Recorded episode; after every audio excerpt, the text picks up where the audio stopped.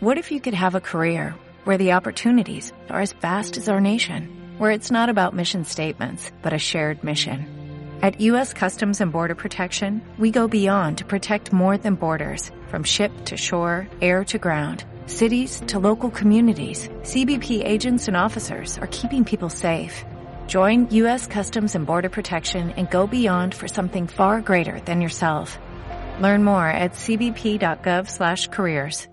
Hoy traigo uno de esos capítulos que no puedo definir como de la saga de virtualización, porque no cabe, pero es necesario para lo que estoy redactando para los próximos capítulos. Hoy vamos a hablar de esas cosas que hacen que las redes sean tan absolutamente exóticas como intrigantes. En serio, lo son. Pero son herramientas, así que es completamente normal que si no has usado o visto alguna vez estos conceptos, es porque alguien ya se ha ocupado de ellos.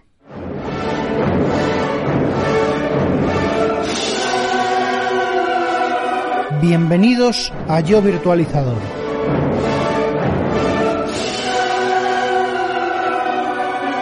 Tu podcast de referencia del mundo de la tecnología y de la virtualización.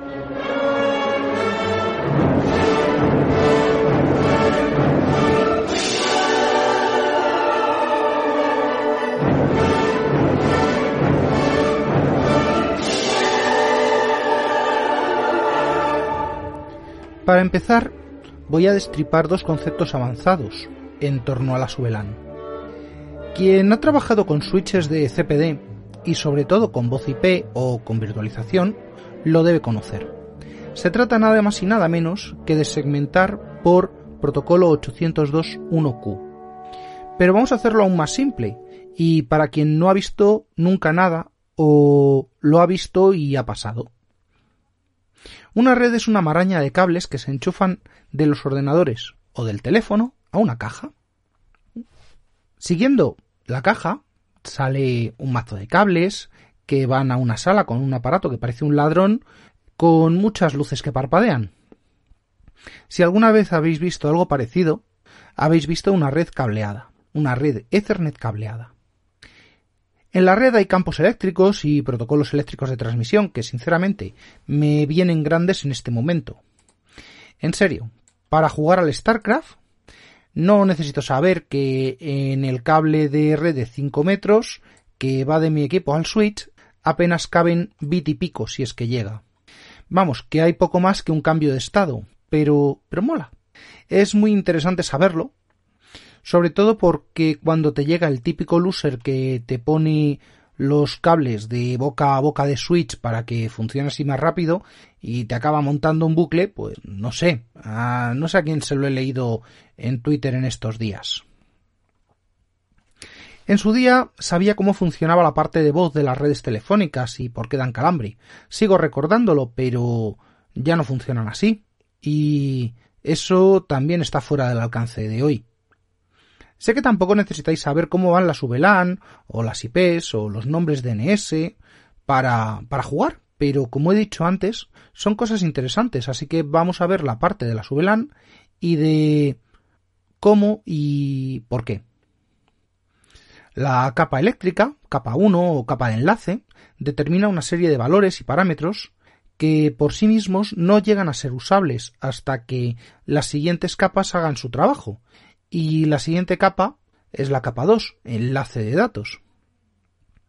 Aquí trabaja un tema que, del que ya hemos hablado, las direcciones MAC, que están presentes en redes IP, IPX, ATM, Fiber Channel, y seguramente lo estén en diseños de redes futuras. Un switch, el elemento que permite segmentar la capa de enlace, es un elemento que entiende los niveles 1, el eléctrico, y que tiene un bonito LED por cada boca para este nivel, y nivel 2 con otro bonito LED. Sí, vale, los LED son programables y los switches también pueden operar en capa 3, pero vamos, que para el nivel en el que estamos me sobra con un switch de capa 2 estándar. Un switch, tal como fue concebido originalmente, permite que los paquetes que recibe un puerto no sean retransmitidos a todos los destinatarios conectados al nodo. Eso se llama broadcast. Y sí, broadcast de capa 2.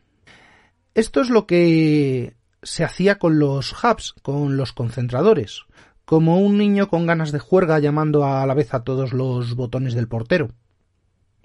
Con un switch, por básico que sea, el controlador va aprendiendo de los paquetes. Al establecer el enlace, la MAC de destino que corresponde a cada puerto, por lo que el controlador va a saber a qué puerto de destino enviar cada paquete.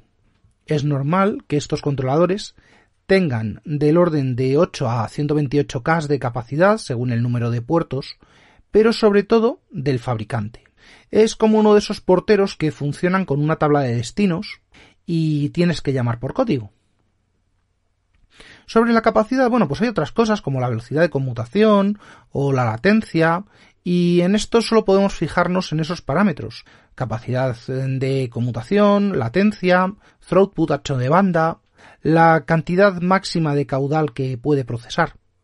Con esto obtenemos valores dispares, y si no están, pues pensad que no son precisamente buenos, no son llamativos. Por eso hay switches de 5 y de 500, y los valores van en consonancia con el precio. Ahora vamos a darle una vuelta a esto. Tenemos un, un sitio con muchos puestos, muchas bocas, muchos cables, y es interesante separar y que no todas las bocas den el mismo servicio. Vamos, que los switches nunca se van a ajustar a nuestras necesidades, que o bien van grandes o van pequeños, como las tallas, en este caso de la 3 a la 52. Pues lo dicho, que en una casa puedo montarme un par de switches de 8 para reducir las tiradas, o uno de 16 o uno de 48 como tiene un amigo, pero eh, ajustar es ajustar y por eso vamos a usar un mismo hierro para todo. Y cuando hacen falta 300 puntos o 1000 puntos o cualquier otra cantidad absurda, pues nada, a, escalar. Pero todo eso es muchísimo tráfico. Una primera aproximación eh, a solucionar el tema es usar segmentos de red por IP por, por CIDR, haciendo segmentos por tipo de destino. Esta solución es agradable hasta el punto de que un mismo origen puede acceder a todos los destinos simplemente añadiéndose a sí mismo una IP, pero de otro rango. Bueno, no es lo ideal, a pesar de que conozco mil sitios con cosas así o más raras. Para ello, las VLAN vienen al rescate. El protocolo 802.1q define que en la cabecera de la trama Ethernet exista un campo numérico de 4 bytes adicionales con paquetes que tendrán un mínimo de 672 bits en capa 1 o de 512 en capa 2. Ojo, estos bytes son opcionales, aunque la realidad es que ya forman parte de cualquier red, salvo que la electrónica sea muy pero que muy antigua. ¿A qué me refiero? Pues al tamaño de paquete, en este caso al tamaño de trama, ya que el paquete va dentro. Esto es importante, puesto que lo vamos a usar más adelante, y si bien el dato de 512 bits es el mínimo, 64 eh, bytes de trama mínima, la trama máxima va determinada por la carga. Cuando estamos hablando de switching puro, de conmutación, lo que vamos a tener es intercambio de paquetes en capa 2. Pero los switches pueden ser muy grandes y las conexiones pueden ser muy complejas. Y lo que vamos a utilizar es la etiqueta de 4 bytes que he mencionado antes y que nos proporciona la trama para realizar la compartimentación, el aislamiento, la agregación o cualquier otro tipo de funcionalidad que nos interese. Por ejemplo, en telefonía lo que era habitual era poner un switch con funcionalidad PoE para alimentar los teléfonos de la mesa y desde el teléfono que bajase un cable al ordenador. Bien, pues eso se consigue o bien teniendo los rangos de voz y datos separados en una misma red, cosa muy poco aconsejable y de divertidos resultados porque sinceramente no sé cómo va a funcionar el DHCP ahí o aplicando el primero de los conceptos que es tan simple como meter dos redes diferentes por el mismo puerto. Bueno, sí, el DHCP lo mismo funciona por mm, rangos o por reservas o va a ser muy divertido cuando el servidor eh, no tenga registrada una Mac. Pero bueno, da igual. La red de voz IP irá tagueada con una etiqueta determinada que sabrá el switch y la red de datos irá con otra etiqueta. Y esto es muy importante. De lo que sabrá el switch, porque lo hemos configurado así, una de ellas será la VLAN nativa, así que en la configuración normal es el puerto que quede en modo acceso para el acceso del equipo, junto con una VLAN de voz que quedará en modo etiquetado.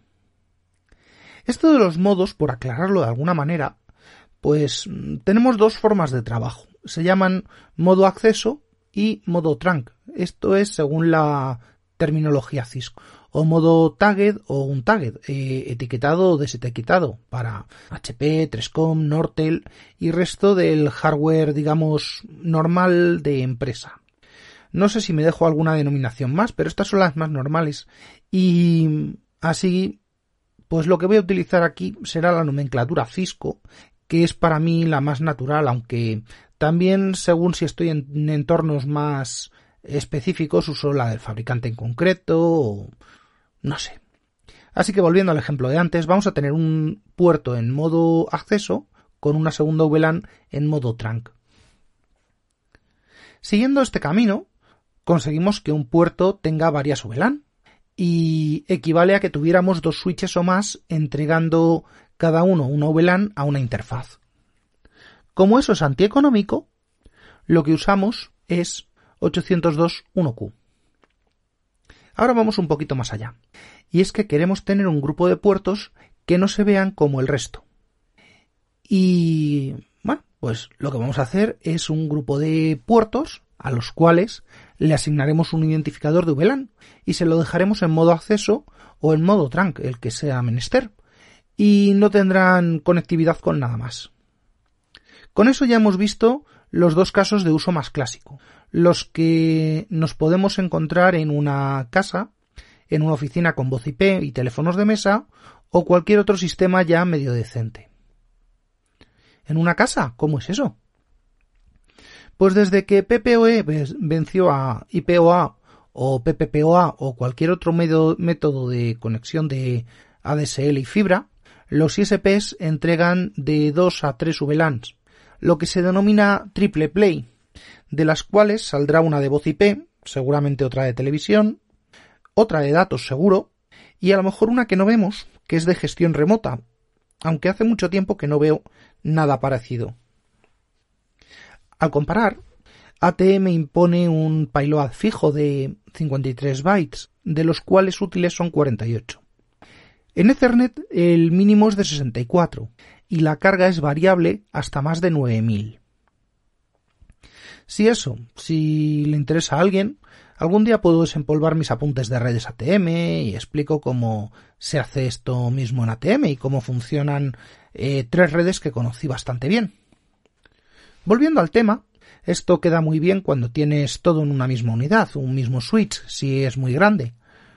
Es cierto que existen módulos que se añaden unos a otros y acabas teniendo un switch de a lo mejor 300 puertos, pero esa no suele ser la realidad, puesto que el coste de este tipo de equipos es muy alto y su mantenimiento o actualización suele ser muy muy caro.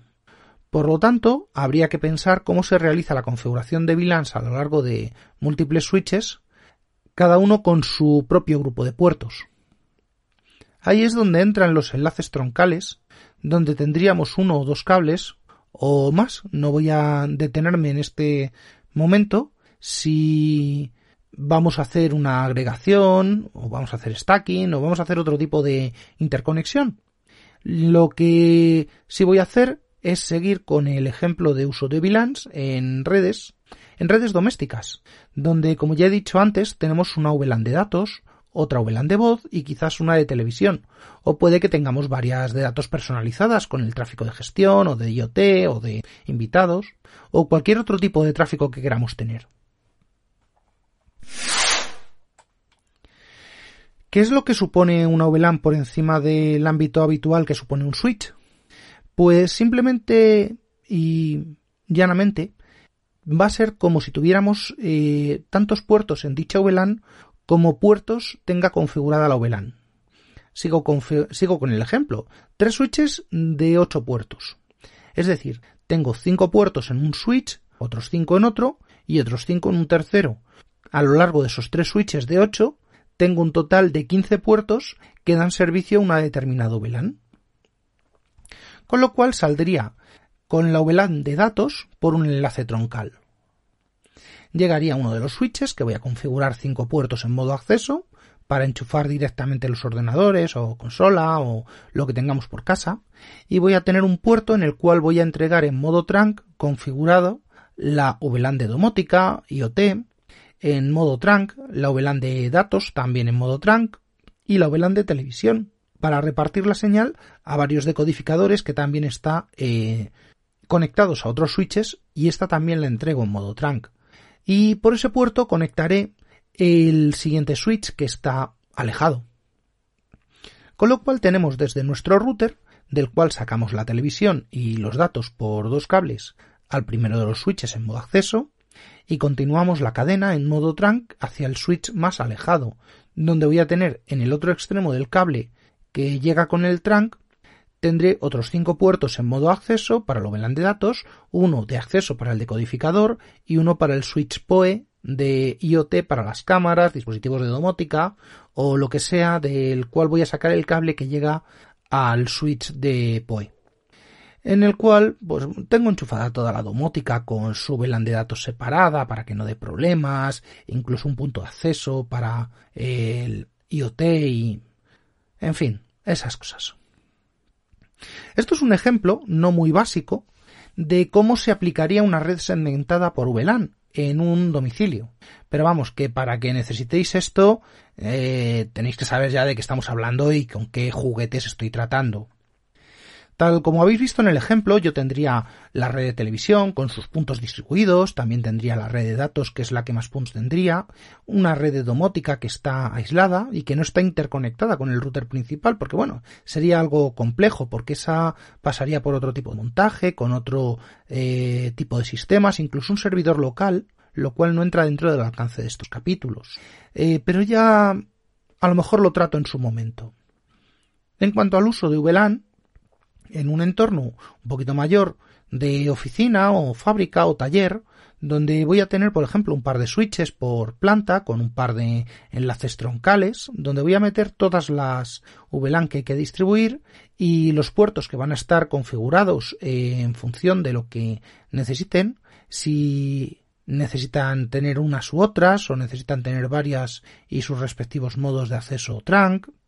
Los enlaces troncales de estos switches no irán al siguiente switch de planta eh, o de campus, llamémoslo como queramos, sino que irán a un switch de distribución el cual nos delimita qué tráfico sale del CPD y qué tráfico no sale y el cual nos va a separar VLANs de acceso, de distribución, de CPD, de datos, todo. En lugar de hacer un daisy chain, un, un encadenamiento, una cadena de switches, lo que hago es, desde un switch raíz, voy tirando enlaces a cada uno de los switches de destino. No me voy a meter con el rol que hace o que desempeña ninguna de las VLANs, puesto que en este momento no me importa si es de voz, de IP, de Gerbit o de lo que sea. Lo o sea, que vamos a tener un router de acceso, o varios, conectados a un switch, en el cual tenemos un grupo de puertos con su VLAN, y en ese mismo grupo ponemos el firewall, el balanceador, pero eso ya es capa 3 y superiores, y aquí me interesa la capa 2. En el mismo switch, pues mm, nos puede dar conexión como distribución a los switches de planta, al CPD donde tenemos la VLAN de servidores, de la NAS, de gestión, monitorización, impresoras. Sobre lo de hacer cosas de seguridad, diseño de CPD y, demás, ya hablaremos otro. Lo que me interesa es dejar bien asentado el concepto de hoy. En resumen, así por repasar conceptos. Tenemos cableado, es lo que nos lleva a datos de origen a destino. Tenemos también los equipos encendidos, eso lo doy por supuesto desde luego. Y dentro de esa conexión están enchufados los dos extremos también, lo doy por supuesto y entendido. Y no al mismo sitio, que ya explicaré que eso tiene otras derivadas bastante graciosas y truculentas.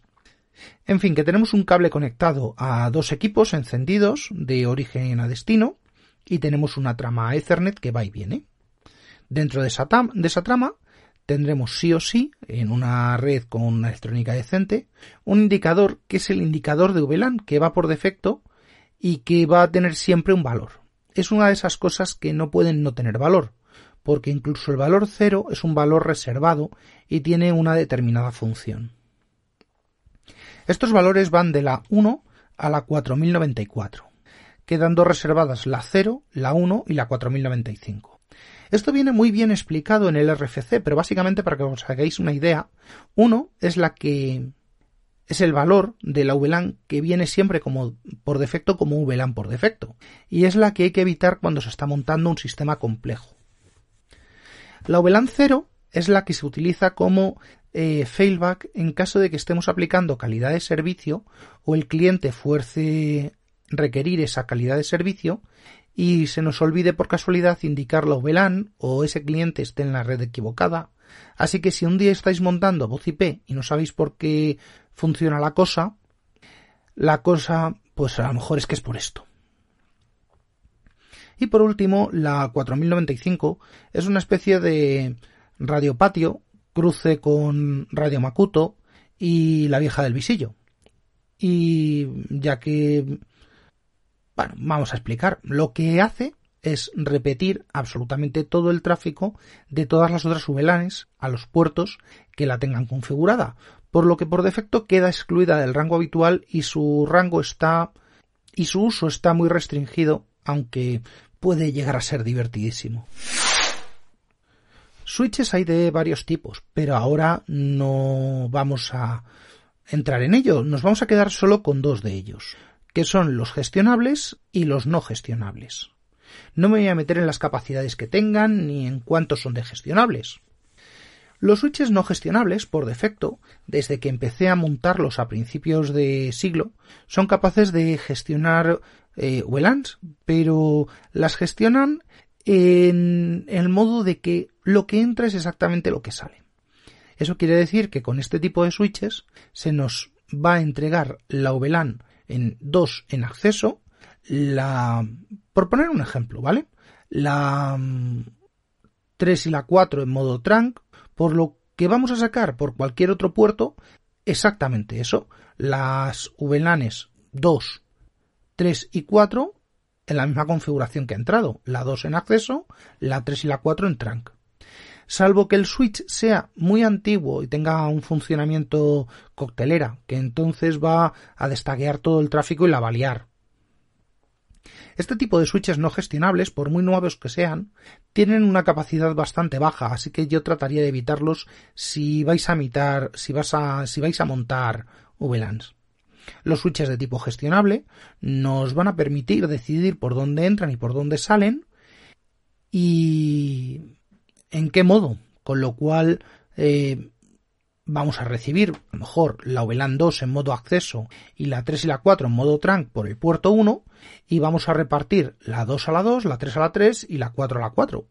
Todas o cada una en el modo que queramos, acceso o no. O siendo más específico, podemos enviar la VLAN de datos por un puerto, la de voz por otro y la de televisión por otro, eh, siguiendo el ejemplo del router doméstico que os he puesto antes.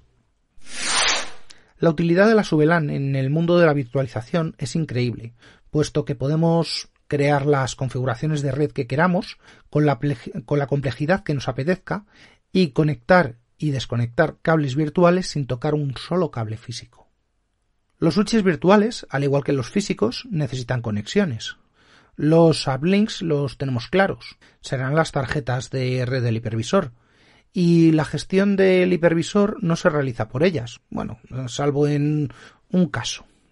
Sino por la conexión del switch que se crea a propósito para ello. Esto nos permite tener una única conexión y sacar múltiples redes, incluso eh, aisladas, que permite separar o juntar máquinas virtuales de forma que el tráfico quede contenido dentro del switch virtual. Ojo que podemos ampliar esto eh, con switches distribuidos y demás, pero mm, de momento vamos a quedarnos con esto. Antes he hablado del concepto de grupo de puertos. Aquí aún es más relevante eh, puesto que el grupo de puertos es la unidad básica de gestión de red en virtualización, donde podemos delimitar las, propiedades como la VLAN, las condiciones de seguridad, eh, el modo de trabajo de la red, en fin. El siguiente nivel el que ya realiza la funcionalidad de un switch físico es el switch virtual. El uplink o los uplinks pueden tener los mismos tipos de conexión hacia afuera, hacia red, que un switch normal. Y lo más habitual, si vamos a montar VLANs, es que configuremos los puertos en modo trunk y con un switch gestionable para evitar sorpresas. Tengo uno no gestionable que respeta los modos, así que me sirve para ampliar. Podemos hacer teaming, podemos hacer load balancing, aggregation, failover, en resumen, casi cualquier modo, siempre y cuando tengamos licencia, conocimientos, hardware y sobre todo necesidad. Los cuatro caballos que te montan un apocalipsis si faltan uno de ellos o, o alguno más. A nivel de switch virtual podemos definir políticas de seguridad, políticas de balanceo, tamaño máximo de transmisión y si los grupos heredan o no esas políticas. Y lo mejor es que no puede venir un usuario a poner un cable virtual entre dos bocas del switch. Se, se puede liar, pero, pero no así. Con este repaso ya tenemos claramente una visión de la parte de red que nos va a permitir avanzar en los siguientes capítulos de la saga de virtualización. Y una cosita que me ha quedado pendiente, esto ya está totalmente fuera de guion, lo estoy grabando días después en fase de edición. Bueno, una cosa que me ha quedado pendiente es una conversación que he tenido en uno de mis grupos de Bienware hace bien poquito, donde el uso de las VLANs no quedaba nada claro por parte de usuarios novatos sin conocimientos de redes. Eh, y es que sí, en sistemas, sea virtualización, sea cualquier otra área, también es necesario conocer algo de redes. ¿Y qué era lo que estaba pasando? Pues es muy sencillo. Estaba intentando conectar una serie de máquinas virtuales a través de una única conexión de red, pretendiendo que hablasen por VLANs máquinas que eh, no tenían eh, ningún tipo de conectividad. Y claro, es eh, lo que pasa cuando hay que entender que una VLAN 1, un target en la boca del switch, se puede recibir con ese tag o también con el 0. Pero de todo esto ya creo que me toca preparar un vídeo ampliando y explicando cómo se realiza esta parte porque veo que es importante y hay muchísima documentación pero no termina de calar entre algunos usuarios, así que para ellos va dedicada. Y ahora sí, hasta otra. Y hasta aquí el capítulo de hoy de Yo Virtualizador, podcast asociado a la red de sospechosos habituales. Suscríbete en fitpress.me barra sospechosos habituales. Para más información de contacto suscripciones y resto de la información referida en el programa, consulta las notas del mismo. Un saludo y hasta la próxima.